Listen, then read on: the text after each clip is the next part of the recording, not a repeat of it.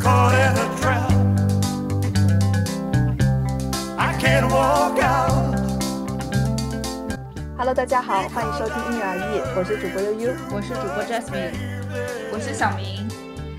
嗯，今天我们因人而异还有一个特邀嘉宾，他是来自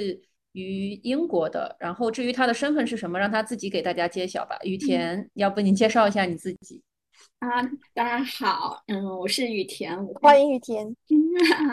很高兴能够参加大家的这样的一个讨论。然后我现在呢是在英国读呃读博，然后我主要研究的方向是关于数字媒介的人类学方面。然后呃我自己比较就是呃核心关注的一个研究的小领域就是呃数字媒介化的中国家庭，还有一些亲缘关系。这种东西，因为就是现在中国处于一个非常已经非常明显的一种移民社会了，可能这个话题就会被很多的呃传播学者，特别是研究数字媒体的传播学者去关注到啊，然后我也就成为了这个领域里面的一个小小的小分子，希望能够呃来看一下，就是呃数字媒体到底能给我们中国的家庭带来一些什么样的一些变化。其实好，谢谢雨田。然后就是今天，其实我们就是呃特别荣幸的会邀请到雨田到这边，也是因为我们一开始在讨论选题的时候想到说，我们这一期要讲怎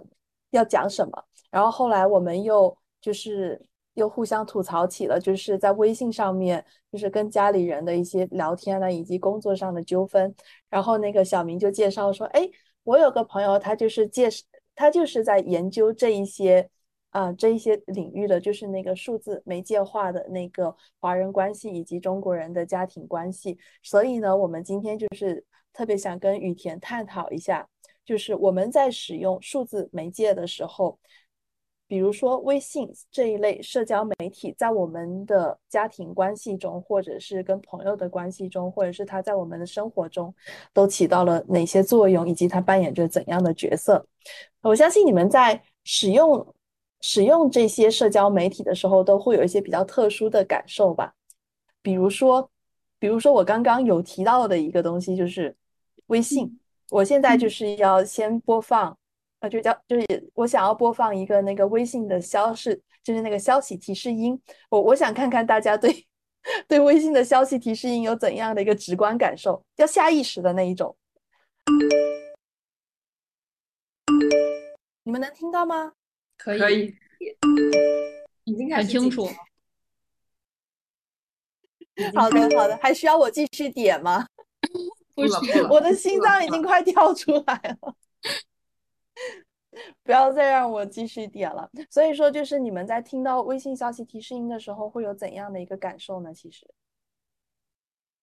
嗯，我先说吧，因为呃，我我再补充一点点，刚才就是悠悠对于雨田的介绍，因为雨田是我的朋友，这次邀请过来的嘛。然后除了关于这个话题，其实刚才雨田在介绍自己是关于呃数字媒介对中国家庭的一一个影响的研究上面的时候，其实我说实话，说白了这就是微信，因为。数字媒介和中国家庭，它就只有微信这一件事情。这也是我们今天想研，就是想聊一下微信的一个原因，是我们人在海外发现，就是微信它的，就发现微信它的特殊性。因为其实只有微信这一种社交媒体，它是同时占据了这么这么多角色，然后包括在人际关系，然后商业往来上，有一个非常非常非常重要的角色。这个软件的它的重要角色，在全世界其他国家任何地方都没有看到的。然后，所以我们又就是结合我们播播客的本身的一个定位是研究文化和社会嘛，我们想讨论这些，所以就是邀请到雨天来聊一下微信。好，言归正传，我来讲一下刚刚对那个提示音啊。其实实不相瞒，我已经关掉微信提示音，呃，两年了。就是就是关掉微信提示，就是你们发消息给我，我的手机不会亮，也不会有任何的 notification，就包括。亮都不会亮，然后我其实之前我的电话、微信电话的提示音我也已经关掉了，所以我刚才听到我就是感觉梦回两年前在国内工作的时候那种紧张的感觉，但我已经享受这种不被打扰的时光两年了。嗯，我的感受是这样。嗯，我说一下我的感受吧。微信的提示音，因为其实我在海外，现在微信跟我的工作没有那么直接的挂钩啊。所以现在对我来说，看那些提示音，可能是一些朋友在找，我但我对回别人的消息的这件事情还是挺有压力的，因为其实像我们过去的交流没有像现在的这么便捷，尤其是像雨田，可能这方面的了解应该会比我更多嘛。微信其实是属于改变了我们日常交流的方式，但这个一个方式的改变，其实引发的一个系列是你甚至跟人的交流，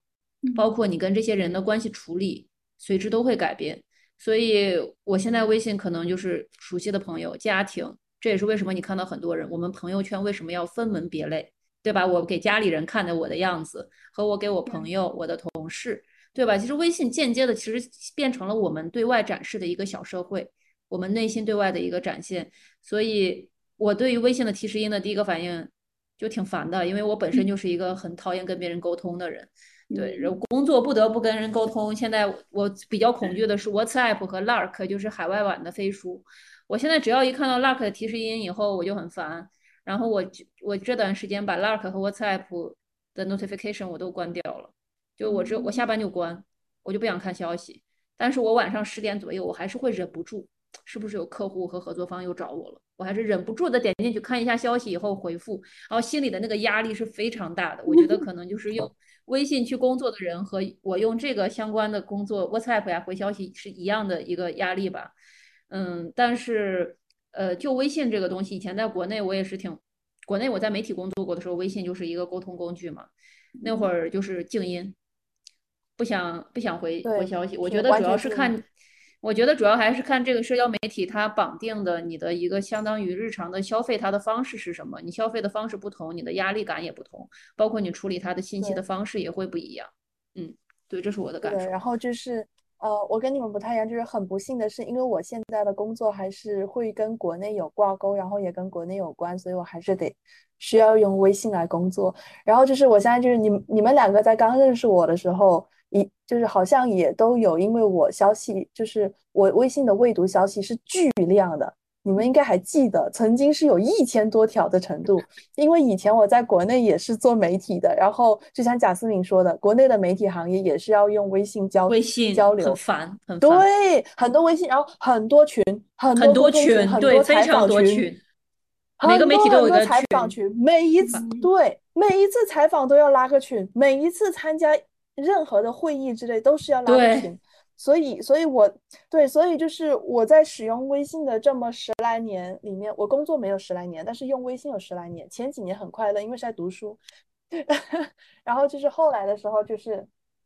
在开始工作了之后，我对那个微信的那个未读消息就已经产生免疫了，因为我没有办法去抵抗了，它就是不断的都会有消息进来，然后就是跟我们以前在用的 QQ。它也是有很大的不同，因为 QQ 的时候我们会设置状态，就是会设置设置自己不在线，或者是隐身，假装自己不在线，或者是忙碌。那微信不一样，在微信上面你的头像永远是彩色的，然后人们也不知道你是在线的还是不在线的，所以就相当于就是会有，就是如果你把它用来工作的话，会有人是默认你是永远在线的，只要就是只要他回复给你的，他就会期待你可能就是很快的就去响应他的问题。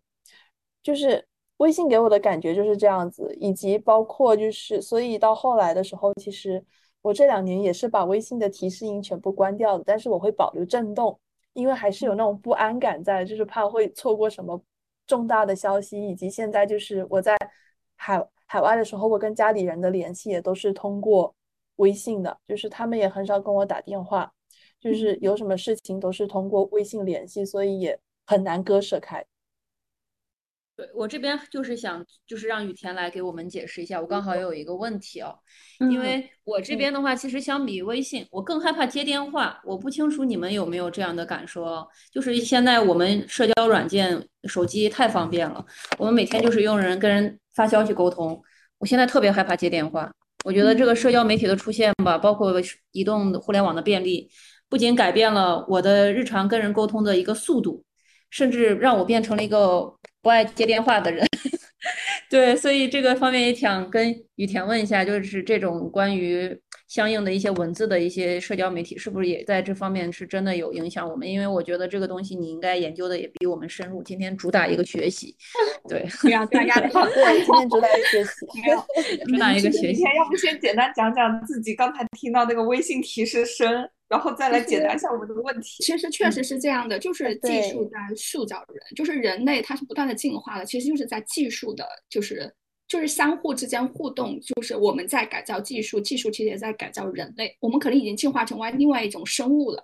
就可能不是就是在微信之前出现的那那群人类了，就是我们可能已经被微信改造，就中国人来说已经被微信给改造了，就是它会支配着我们的行为方式，就是它会把你呃塑造成一个什么样的人，因为你要必须要服从他的那个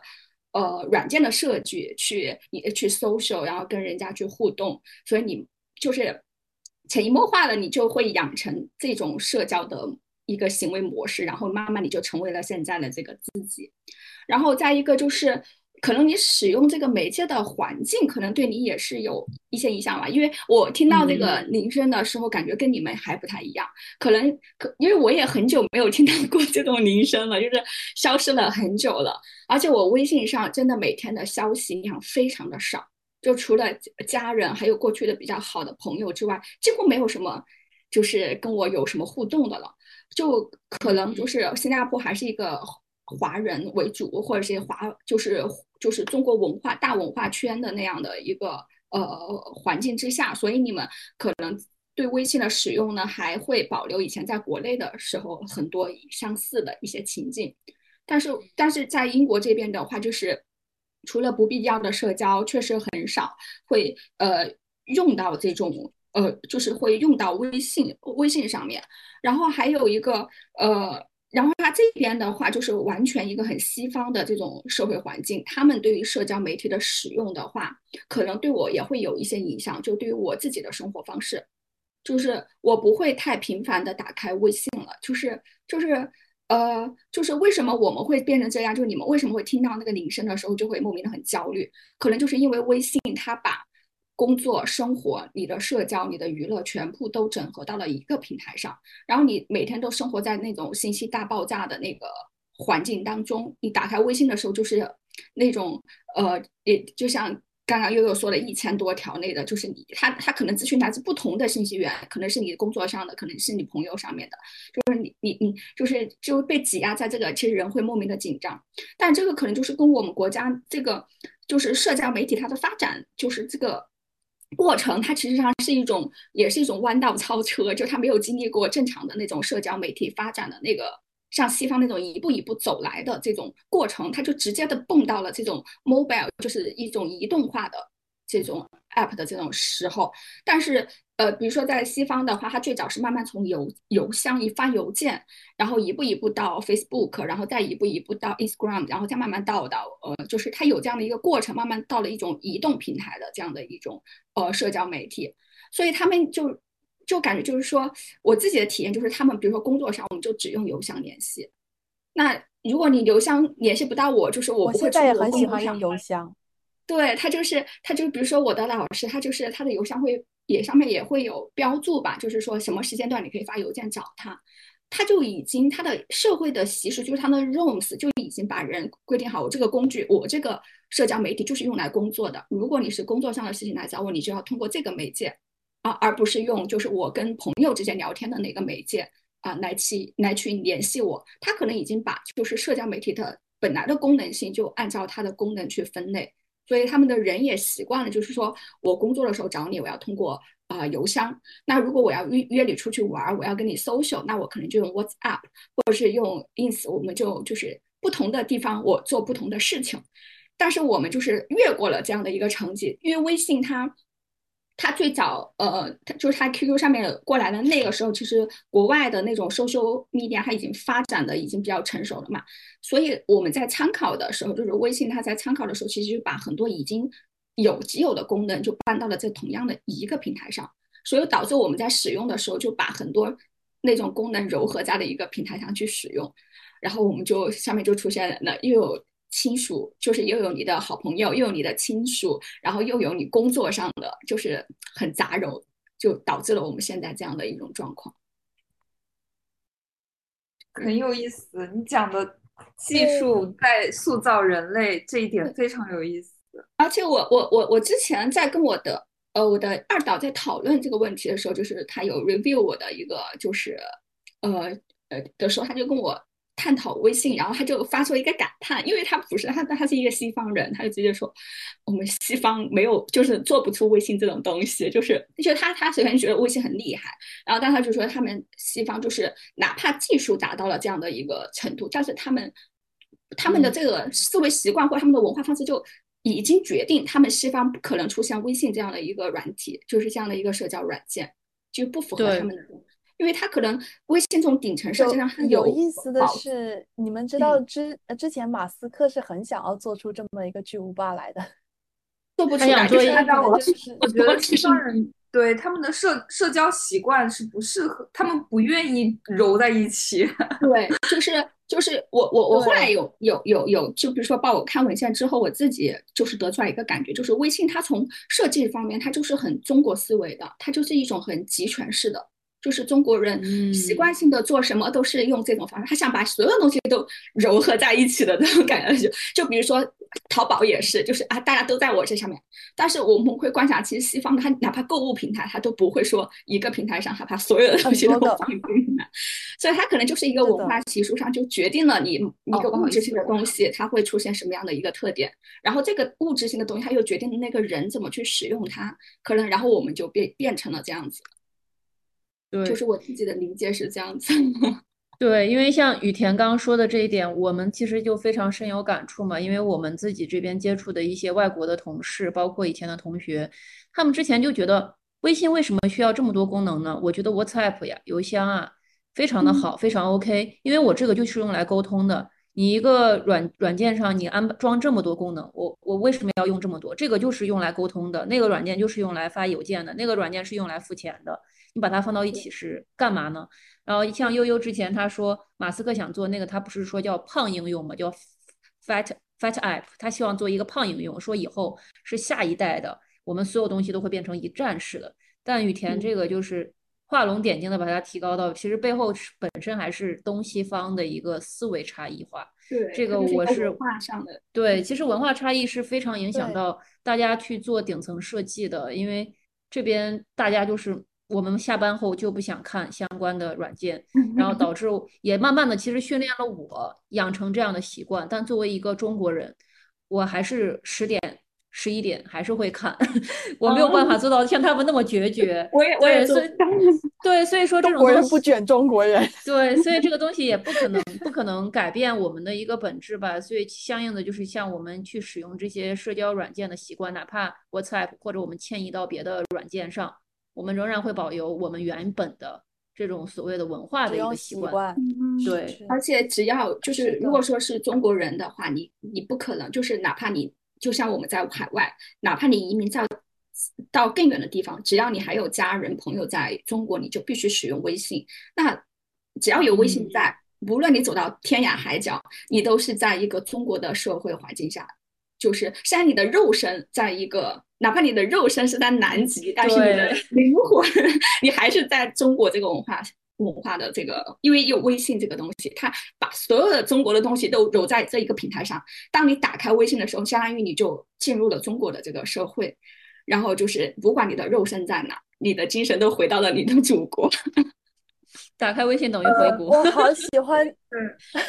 是的，是的，哦，我好喜欢雨田刚刚那个形容，就是当你打开微信的时候，其实你就是回到了中国，对，因为我之前写的有了中国个社会。有一个就是有一个理论，它就是有我我很喜欢它这个理论，它也是研究移民的，它就是数字媒体移民。它就是说，因为现在进入到了一种就是，呃，现在的 digital media 它是一种移动式的，它和过去的那种台式电脑上使用的那种数字媒体还不太一样。移动媒体就是悠悠刚刚说的，就是就是，嗯，他会觉得你永远在线。就是比如说 QQ 它不一样，它现在也是数字应用，但是你要使用它，你必须要有一个固定的场所，因为它是基于那个一个台式电脑设计出来的一个应用，所以你必须要那个人要有那个场所，你才能用它。但是微信它最开始设计之初，它最开始就是顶层设计的时候，它就已经确定它是一个在移动平台上，所以它从设计的那个时候就决定了，就是你是永远。被人认为你在线的这种状态，所以他也会觉得我无时无刻我都能找到你。我们人也会一直生活在我无时无刻会被人找到的这种很紧张的这种氛围之下，就感觉哎，我呃不好意思，我我不知道现在是不是可以提下一个问题了，因为刚刚雨田讲的几个点都让我觉得非常有意思。因为你说你主要是研究那个微信和中国式家庭的嘛，然后刚刚大概讲了一下，就特别悠悠刚刚提到，就是你说呃，就是打开微信就跨入中国社会了。我想看看，如果具体到你研究的，就是比如说中国式家庭在微信上面的一个沉淀也好，你是你的一些想法看法，你想分享一下吗？嗯，我这边想补充一个点啊，我也想跟雨田 提问的，因为之前看到小明的那个分享，因为我看到你们两个还是是应该排个队？想，因为我刚好一起一起聊一下，因为讲到中国式家庭这个，因为像之前小明有分享过你们的一些讨论，就想讲到哪吒这个神话故事是一个非常典型的一个东方神话，对吧？它就是其实基本体现了我们东方对家庭的这种亲密关系的理解。呃，哪吒。其实这个故事在我小时候是我的噩梦，你知道吧？我对，就是我那时候都不理解为为什么要有一个这么残酷的故事，然后你们说它是就是那种对，就割骨还父、割肉还 母这种 亲情的这种模式。然后其实刚小明既然就是把这个话题延伸到就是但家庭。这种关系的处理上，微信又是如何进一步的去塑造？我就想再提一下，就是那其实我们东方式的家庭是一个跟西方式家庭完全不一样的这种，你包括你从神话的一些典故你去追溯也是不一样。那雨田，你在这方面有没有一些比较有意思的一些分享？还是挺挺想了解一下的。嗯，对，因为我我最近在写的就是这个，因为因差不多已经成型了吧，但是呃，就是我我我其实觉得微信还挺神奇的。我我我我我我在自己写这篇论文，就把数据全部收集之后，我就觉得有一个很神奇的点，就是我觉得微信是一个看上去是非常高科技的这样的一个东西吧。但正是就因为微信的出现，我觉得中国人的家庭观会越来越偏向于过去很传统的家庭观，可能微信的影响会很大。就是特别是对于移民来说，就呃以前过去没有微信的时候，你联系，比如说我们联系那个家里人。打电话呀或者什么的时候，你都是联系某一个具体的亲人，或者你联系你的母亲、你的妈妈。但是就因为微信的，特别是以前 QQ 的时候还没有那么明显。那微信的时候，它出现了那个微信群，然后它就把你的家庭，它以一个很整体的面貌呈现在了这个家族群，小家的家族群，它是大家的家族群，它是一步步还原的。首先，它首先就是呃，西方它现在是没有什么大家中国大家庭和那个宗族的这种概念的，他们的。他们的家庭的理解就是核心家庭和那个 extended family 嘛，实际上是很小的范畴。但是中国，特别是微信群出现之后，就是微 QQ 以前也有，但是他们没有这么这么，就是它可能也是就刚才说你的使用场景，你必须要有一个固定，所以你不是天天被这个跟家庭联系 connect 在一起的。但是微信呢，它又是移动性的，它又把你的每个等级的那个家庭都放在了一起，说你每天都必须生活在。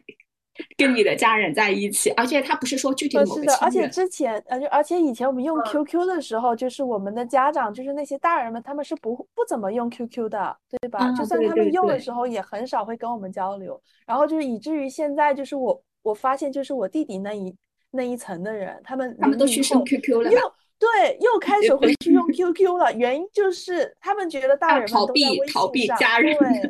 那种的。以前你继续说，就是。呃，就是大家微信可以让大家就是同时参与到家庭里面，然后呢，我想跟你继续讲讲。就是嗯，你会就是比如说有很多断代，就是比如说有很多的年轻人，他可能已经没有了，就是特别是很多的年轻的一代，他本来自己就是一个。移民状，他从出生开始，他可能就是跟他老家的那些宗亲关系已经很疏远。他可能在他的从小成长的历程里面，他所塑造的家庭观就是很西方化的那种小家庭，他没有那种概念。但是因为 QQ 群的出现，他又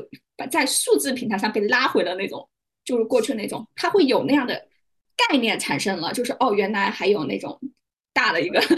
一个家族的这种关系，就是就是像以前电话里可能只有亲人，哎。对，是的，啊，没有，就是你讲这个，我我就想起来，就是我几年前我是退过我那种大家族群的，你知道吧？退完了之后，我爸把我拉回去，然后我又退了。对，就是他会让你我，对，就嗯，呃，就怎么就我觉得我就是你刚刚形容的那种，就是从小其实跟老家的。就是呃，就是那亲戚们都没有特别深的那种联系，有的话可能也只是一个地方的，然后还有另外一个地方的亲戚的话，大部分就是没有特别多的联系了，就只有一小波是联系比较紧密的，所以，所以我我其实就对我来说就没有那种比较大的那种宗族的那种概念。但是他就是因为这个微信他出现，他厉害的 就我觉得他很厉害，他就是对，他就是就是你你哪怕没有这个，但是你被拉回了，就是你虽然没有跟他近距离的去相，但你知道哦，原来有这个层次的家庭的这种观念在，所以他就是非常视觉化，把你作为一个中国人啊，你你你所属，你是同时存在在这样不同的等级的家庭当中，他非常具象化的给到你。他让你有这个认知，我就觉得微信它就是还原到了过去很传统的中国的那种家庭或者家族系统里面，就是所有。因为我这边，嗯，我这边就是从单纯的商业它爆发的一个角度去讲一下，微信当时是怎么起来的呢？它跟别的软件不同的是，它跟 QQ 最本质的差别是，它从亲密社交的层面去建立起了这个用户粘性。当时最具体的一个动作是什么？过年发红包。信的人，我我我我过年可以发红包，我通过微信去给人发红包，这个是当时微微信当时商业用户爆发的一个真正出现的增长的一个基点。就它是怎么呢？就是一个它最开始建立就是像雨田说的，我是通过你想发红包是什么？家庭式为单元，再往外扩亲友式的单元，但都是相当于我们人际圈的一个亲密社交的一个距离。它当时就是靠这个。去做起来的，这也是为什么微信它跟 QQ 不同的一个原因。QQ 号我们当时去用，我们那会儿还加微陌生人呢，但微信我们最开始用，我们就是加身边人，所以这个体现到我们最后去拉微信群、家族群也好。我的一个感受是，以前我每次过年啊，才给各个亲戚吹牛逼的一次机会，对，每年只有过年才有吹牛逼的机会。现在好家伙，我们随时随地体会大家的牛逼。对吧？就是 就微信群，就是这个是就谁我小孩上了一个什么学了，发个照片，然后在校门口拍照片。我儿子最近又怎么了？你姑父最近去哪个地方？怎么家里人出来吃饭了？就是肯定是一分享好事儿，二他绝对不会说在那个大的群里，我跟你说，我最近特倒霉，我赔钱了，我家房子快没了。他一定是我们家最近房子拆迁了，政府好像要分了多少钱，然后先哎呀真不错，就是这种中国式的这种虚伪的，包括阿谀奉承式的社交，尤其是中国式这种过年我们要体会的一套的仪式，现在在微信上、微信群里每天都可以上演回去了，完整的复用，而且这个频率啊，从我就说哇，现在这个特别好，就是不回国也可以参与走亲戚。就是在微信群每天走亲戚，真很很很很，我的一个感受分享一下啊。谢谢谢谢，我觉得贾思敏从那个红包的那个点讲出来，真的讲的特别好，因为红包就是真的就是我们实际上亲戚朋友亲戚之间发红包，然后转成线上，所以我觉得这个连接也特别好。那我我我想从另一个点分享一下，就是我对微信和家庭关系的一个一个。呃，想法吧，因为你们讲的可能都是，比如说怎么晒自己的好生活什么，我可能从矛盾的点讲一下，就是我刚才提到，呃，贾思敏刚刚提到说哪吒剔骨这个点给我们印象很深嘛，因为是中国式家庭，然后我就突然想到了哪吒剔骨和微信拉黑父母，或者说被父母拉黑这样一种。数字化断绝关系的方式，但我觉得，呃，就是我看了一些数字，就是移民在外的年轻人跟父母断绝关系了，他们的一些断绝，他们就是讲自己的故事，讲自己的独立故事嘛。那大部分的人提到的一点都是，嗯，被父母拉黑或者把父母拉黑。就是我觉得在中国年轻人讲述他们跟家庭断绝关系的过程当中，最重要的一点就是拉黑父母和被父母拉黑。这个这个载体一定是在微信上的。我觉得这个点也很有意思，就是它是一个家庭关系的一个一个延续。嗯，对，你说的这个点让我想起来，我之前跟一个朋友聊天，就是我有问他这个问题，然后他给我了一个非常有意思的比喻，他就说，就是拉黑父母这个举动就很像小时候跟父母吵架，然后自己把自己房间的门给关上锁上。对，我觉得他这个比喻就是让就是。嗯，我听了之后，我觉得还挺挺有意思。而且而且，你知道，因为这个事儿，我还家里人会撬锁哎，但是那 啊，撬锁有点太 很中国，很中国，这很中国。对，是的，是的，我家里人会撬锁，然后我就在想，如果是微信上发生的话，他们要怎么撬锁呢？打电话，打电话骂你。这个这个有一个很有意思的现象，就是我发现，就是他还会在比如说刚才说到家庭那个群嘛，就是按中国人的家庭的观，就是家和万事兴，你不能你你就是在这种文化的观念之下，你不可能在群里面跟就哪怕你不喜欢，就是在亲属关系里面有什么矛盾，你不会在群里面展现出来。然后，但是我会发现一个很有趣的现象，就是当大家就是亲戚或者是怎样的时候有矛盾的时候，大家会打电话开始吵架。但他群里面还是很和谐，就是家和。所以说，就还是回回归到比相相对比较原始的方式。非常非常就是就是因为就是可能就是作为一个被淘汰的沟通的一个技术，它就被用来我们去处理矛盾的东西。但是就是当现在是主流的，就微信嘛，你做一个家存在的一个主流的一个地方，那大家还是要把那个。样子要做成和谐的样子，所以他就不会在上面有有冲突什么的。但一旦说家家人里面会有什么样的冲突的时候，他们可能多的就会选择一个呃比较私人的或者是一个不太被关注到的这种方式，就是打电话，然后我们就吵一架，然后就就有点像是那种点点对点的那种方式，是吗？因为其实你刚刚描述的就是那种微信上面不能有那种不和谐情况出现的，可能大部分都是在那种家族群里面。就是有点像是，就就是说，全家人都看着呢，全村人都看着呢，你们不要丢人。是在那里。哦，是的，所以你的，啊，我我我我刚其实就想再说补充一点啊，因为我们这个联系起来，其实因此还跟我爸爸有过一次争执啊，就是讲到拉黑这个事情，我其实都不是拉黑啊，我是单纯的不让父母看我的朋友圈。然后后面就是进展到，我觉得那我干脆谁都别看我的朋友圈了。所以其实小明和悠悠应该可以看到我，我不发朋友圈的一个人。很多人加我，你是不是拉黑我？没有，我就没有什么可以给你们分享的。见面聊天吧，就这样的。然后因为之前刚讲到哪吒这个，我们其实再延展一下，是因为中国家庭的文化，我们对父母是一种赎的概念，赎罪，我们要去报恩。哪吒也是这样的，我所谓的剔骨割骨还父，割肉还母啊，这种非常夸张的一个说法。所以，我从小我们生下来就是被教导的非常多的典故的故事，也都是这样的一个内核在。所以，像到微信上，我爸跟我拉黑的时候，当时跟我说：“你不让我看你的朋友圈，别人家的孩子都是怎么样做的呢？你这样子不孝，为什么不孝呢？因为你不让我去看你的生活。”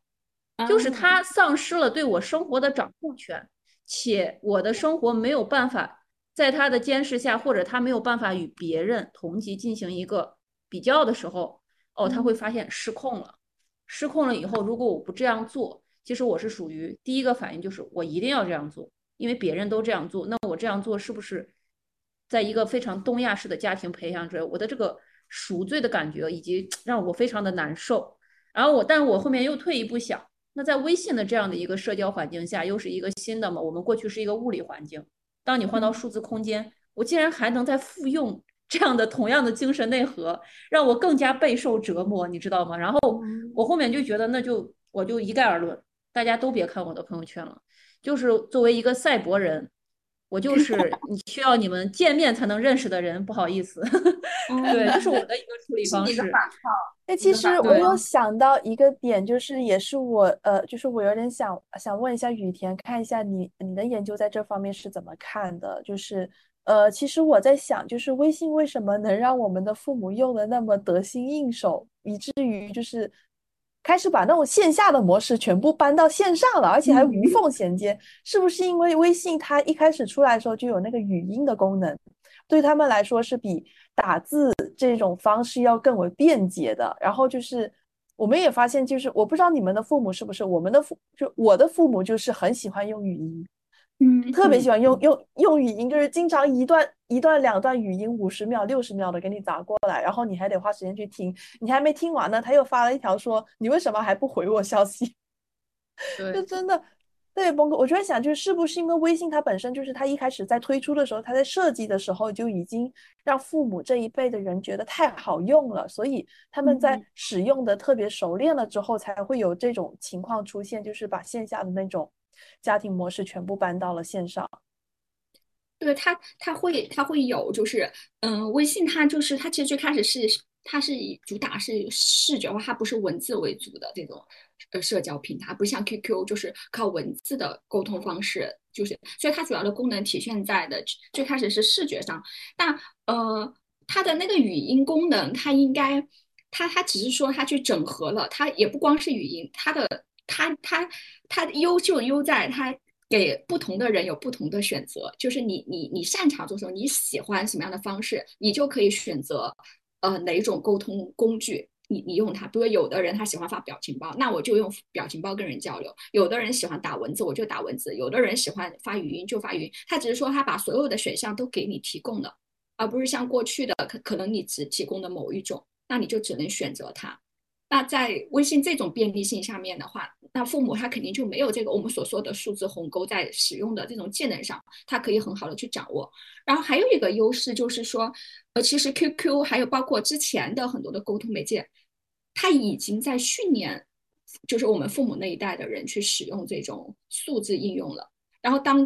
微信出现的时候，他们就马上能够进入到这种，他不用再去适应，就是他可能已经使用过 QQ，他很多的数字上面的操作他已经会了一点点基础了。然后微信一来，他可能就是说很多功能，他其实可以参考过去使用的电话呀、QQ 啊，然后包括还有什么其其其他的，比如说你你文字的语言组织的话，其实上就是一种书传统的书信嘛。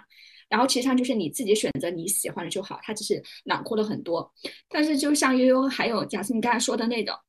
就说为什么他在 Q 微信上可以这么回到过去我们中国式家庭那种，很大一个根源就是微信它除了这种技术性的功能里面，它有很多文化性和社会性的功能。就是比如说呃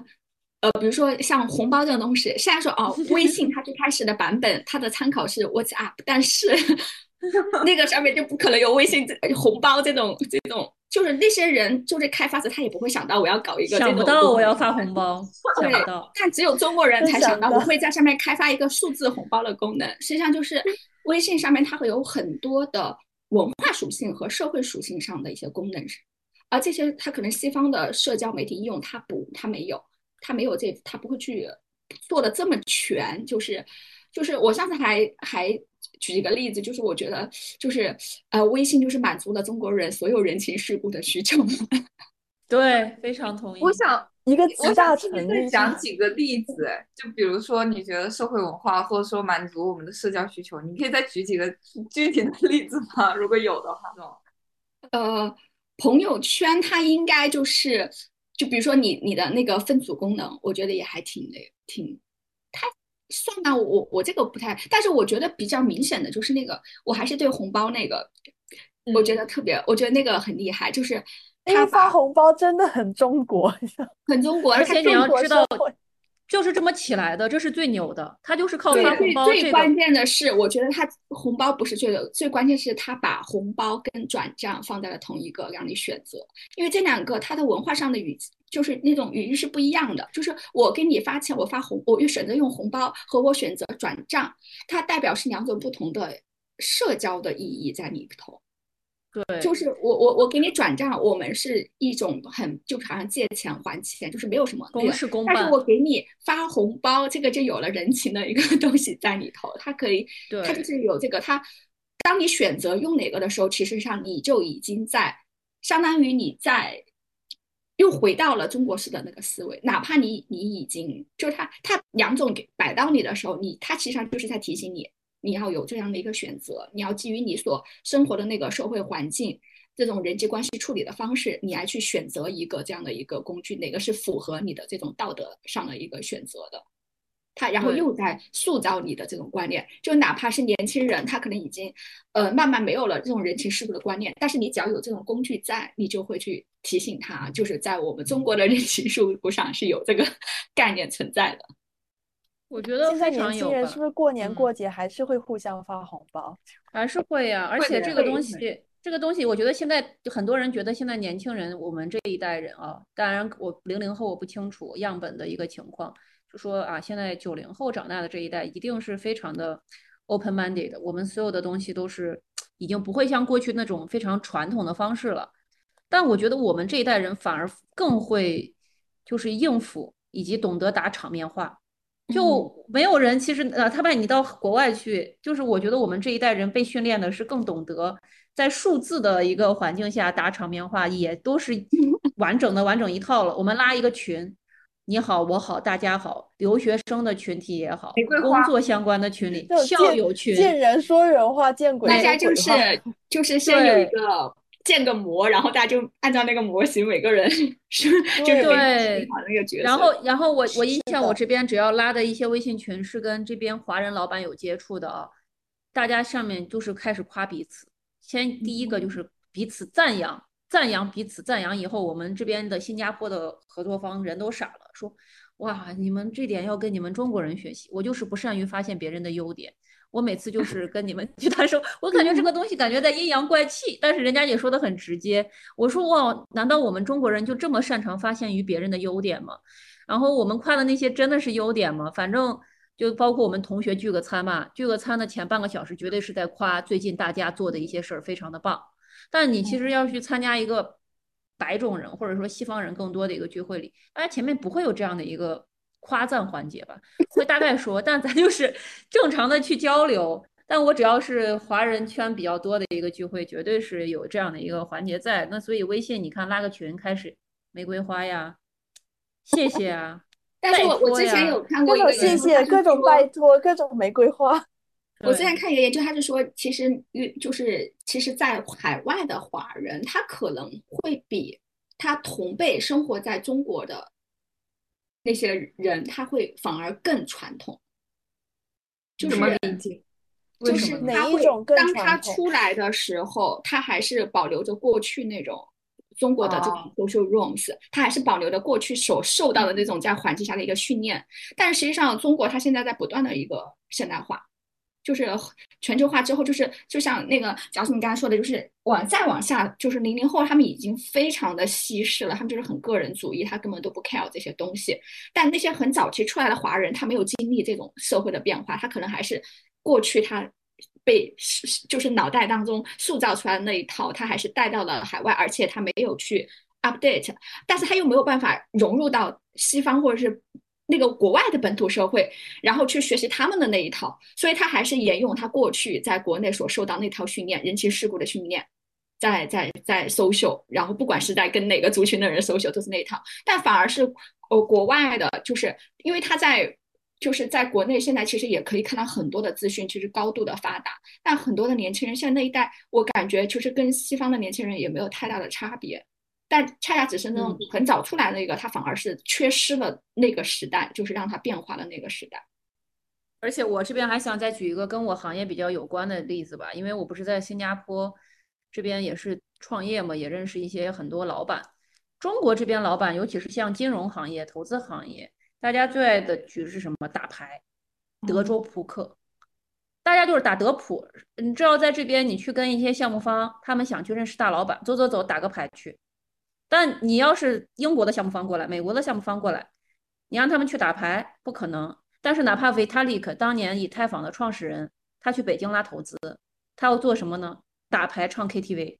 但但这个，嗯嗯，对。呃，其实就我我是有同事，就是不仅仅是我，我有同事，就是他可能就是他跑的条线也有不少领域是跟。中国有关的，其实他们很多人都会有微信，但是我发现他们微信就真的就是只用来工作，可能也就是跟雨田一开始讲的那样，就是大家的，就是那种对于微信的定义以及使用习惯都不一样，文化也不一样。然后就是我发现他们就是在微信上面其实并不怎么会融入那个，就是刚刚贾斯敏说的，可能也是因为那个利利害，就是利益关系没有特别的明显吧，因为他们只是用来交流。并不是说就是要促成什么合作啊之类的，所以他们不需要去配合太多，他们就只是把它当做一个交流的工具。可能在他们眼里就是 WhatsApp。对，是的，是的，是的，是的。有时候就是他们真的不理解为什么微信上面有这么多东西，然后他们又不会去用，然后就是就会问我们说微信到底是什么？我。呃，然后就我们就会很简单跟他说，你就把它当做 WhatsApp。对他可能 他懂的只是那个功能性，就是技术上的功能性，他可能懂，但他那种文化上的和社 社会社会意义上的那些功能，他他肯定是没有办法的。对，是的。然后就是其实呃，呃，就是其实我们刚刚就是在聊微信的时候也聊挺多的，其实也有多少就是有有有有讲到，就比如说那个不同的，就是不同文化背景的人，他使用社交媒体的一个不同的一呃一个习惯以及那个文化的含义在。然后就是我我我我我自己是，其实我是很喜欢微信这个东西的，因为我觉得，呃，不管是我们有多么的觉得上面的信息太轰炸我们的生活，或者是我们在我们因为微信被亲情拿捏的太多，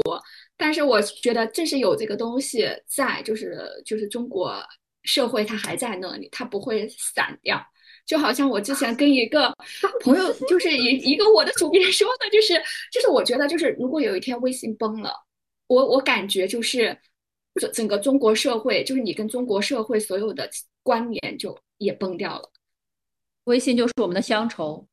对，可以对，是哇的，这句话可以做标题了，姐。微信 微信就是我们的乡愁，微信就是我们的乡愁。哇，我真的没打开微信就是回到了中国社会。对，微信这就是这句就是 description description。是的，那如果有一天微信真的崩溃了呢？我记得是之前之前是有一次，就是那个海外的话是 WhatsApp 崩溃了，你们应该也记得那一次吧？就是 特别特别的混乱，是 WhatsApp 吗？我不记得了。我之前是不清楚，最近反正 Telegram 的那个 scammer 特别多，诈骗的很多，大家啊，小心被对，盗。是的，是，我就是记 得之前应该是 WhatsApp，我印象里面就是崩溃了之后，就是呃一瞬间就是网网上就是很多人都在说，我跟客户的沟通怎么办？然后就是还有人就是说我跟朋友聊天怎么办？就是好像就是生活中的很大一部分就被拿掉了。然后就是你们刚刚又 又要讲到说，就是那个如果微信崩掉的话。是不是呃，就是有点像是就是 但是微信它可能会更更更严重，就是因为它那种集权集权式，就是就是，所以它一旦出了什么问题，相当于你跟中国所有的一切都失联了。它不像就是说哦，我不好意思啊，说到这，我想就是代表一下张小龙对，感谢你，就是对他的发开发的软件赋予如此重要的 定义。对我我觉得，因为他自己也是个很有情怀的人，所以我还是挺对喜欢。你总结一下吧。我因为我我之前是有看到呃有几次看到有关于他他对于微信的一个评价，然后第一次，呃是说他开发那个已读就是撤回的那个功能，就是就是我们发了信息之后不是可以撤回嘛，以前是没有这个功能的。但后面就是就是问他为什么会开发，但我不知道这个话是不是真的原话是他是说的啊，我就在网上看到的段子，就是说他说我们还是要允许人会有就是说错话，要有就是都说覆水难收，但是我们要允许就是人的劣根性，就是你要允许他有这样的一个犯错的这样的一个机会，所以在它的功能开发上，它就把这个功能给推出来了。所以我觉得微信上面的每一个功能，它都会对于人性的那种把握。就是他对人性的理解和对人性的宽容，我觉得，呃，我觉得还是非常感人的。就是它，我觉得它这一点体现着可能是它比较有温度的这样的一个数字应用。然后再一个就是我之前为什么想要做移民跟这个微信呢？是因为我有一次看公众号的时候，就有一篇文章，然后里面就提到，但也不知道是不是张小龙亲自说的，他就是说，嗯嗯，就是说他之前做微信，就是微信的。呃，开发就是为了要弥合那种由于由于中国这种高速现代化或所产生的那种很多移民的，就是以家人被迫分开，他要外出去务工，然后就是要弥合那种我们可能会越来越被疏远的这种亲缘关系，所以他才有这个动机去做微信这样的一个软件。所以我还是挺我我就是看完之后，我还是觉得挺有感触的，然后也就让我。想要更多的去研究一下微信，就是它确实是一个确实很厉害的这样的一个一个微信啊、就是这样的一个数字应用吧，可能就是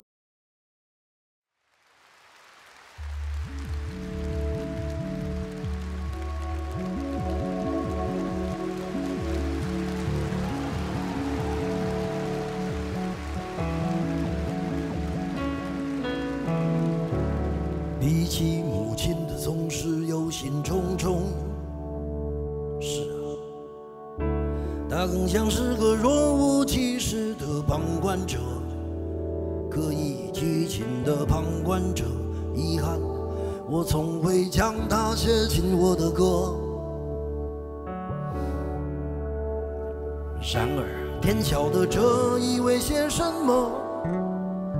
然后我一下子也活到容易落泪的岁了。当徒劳人世纠葛，兑现成风霜周折，爸，我想你了。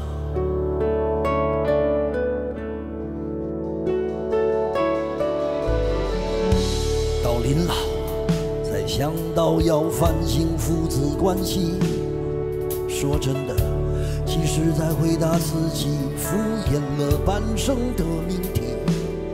沉甸甸的命题，它在这里将我拽回过去，像个终于灵验的咒语。那些年只顾自己。虽然我的追求他，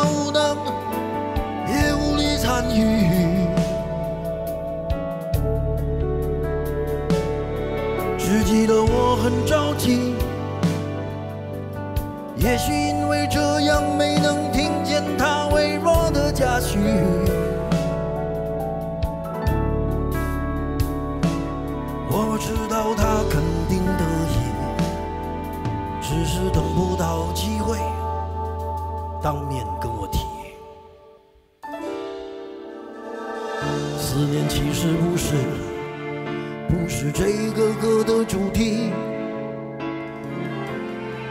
不只有我，在回忆时觉得吃力。两个男人极有可能终其一生只是长得像而已，有幸运的成为知己，有不幸的。只能是假意。若是你同意，天下父亲多数都平凡的可以。也许你就会舍不得在追根究底。我记得自己，当庸碌无为的日子悄然如约而至，我是孤卑微的喘息，甚至没有陪他失去呼吸。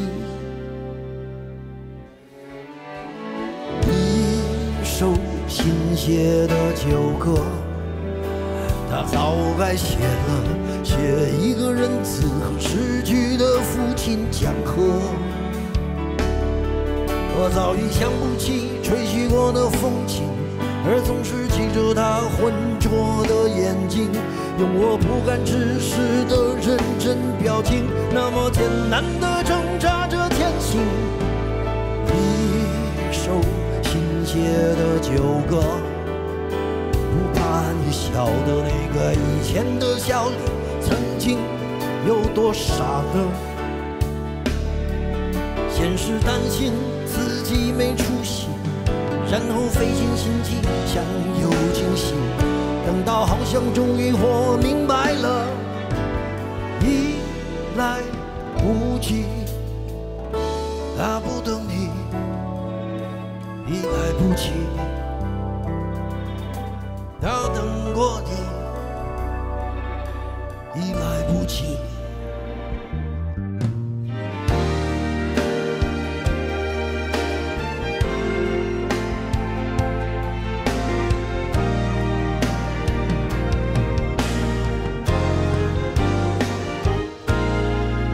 一首新写的旧歌。怎么把人心搅得让沧桑的男人那就当水喝？往事像一场自己演的电影，说的是平凡父子的感情。两个看来容易却难以入戏的角色，能有多少共鸣？一首新写的旧歌。怎么就这么巧了？知道谁藏好的心还有个缺角呢？我当这首歌是给他的献礼，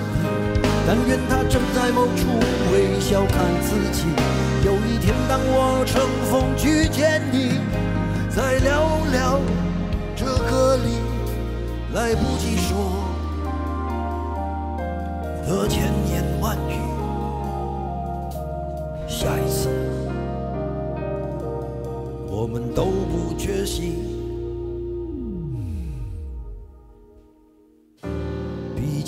母亲的总是忧心忡忡。